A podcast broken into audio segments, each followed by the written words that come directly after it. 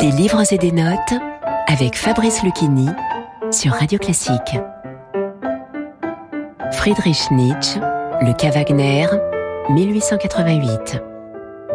Chapitre 1 Dans cet écrit, le philosophe allemand propose une critique élogieuse de l'opéra Carmen de Bizet et marque ainsi sa rupture avec Wagner.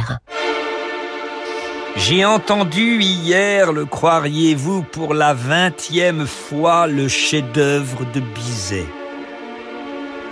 De nouveau, j'ai persévéré jusqu'au bout dans un doux recueillement. De nouveau, je ne me suis point enfui. Cette victoire sur mon impatience me surprend. Comme une œuvre pareille vous rend parfait. À l'entendre, on devient soi-même un chef-d'œuvre. Et en vérité, chaque fois que j'ai entendu Carmen, il m'a semblé que j'étais plus philosophe, un meilleur philosophe qu'en temps ordinaire. Je devenais si indulgent, si heureux, si hindou, si rassis, oui, assis être assis pendant cinq heures, première étape vers la sainteté. Puis-je dire que l'orchestration de Bizet est presque la seule que je supporte encore?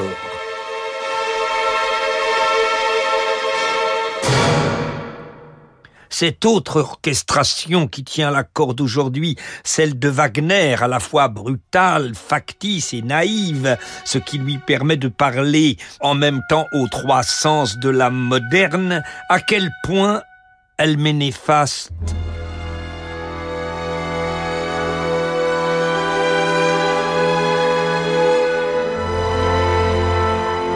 Cette orchestration wagnérienne, je la compare à un sirocco une sueur contrariante se répand sur moi, sans effet de mon humeur de beau temps.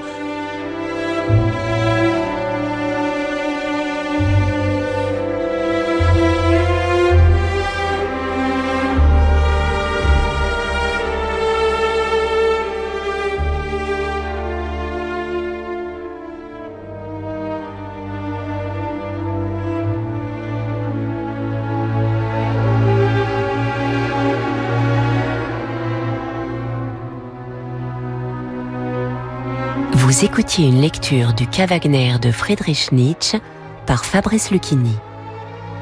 Des livres et des notes est disponible en podcast sur radioclassique.fr et sur toutes vos plateformes de streaming habituelles.